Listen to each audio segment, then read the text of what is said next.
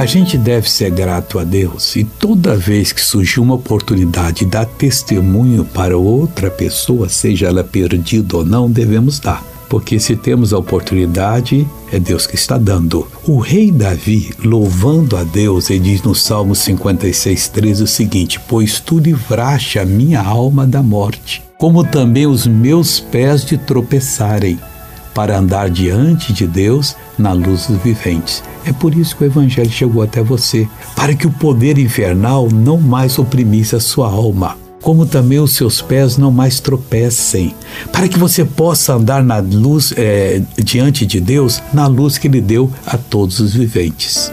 Olha, agora eu quero fazer aquela oração por você, Pai. O Senhor é aquele que livra a gente da morte. A nossa alma não fica na mão do inimigo. Ainda que uma vez ou outra escorreguemos, no mesmo momento nós confessamos e somos libertos. O Senhor impede que os nossos pés tropecem, Pai. E o Senhor nos faz andar diante de Ti na luz que Senhor dá para qualquer homem, qualquer mulher, qualquer ser humano.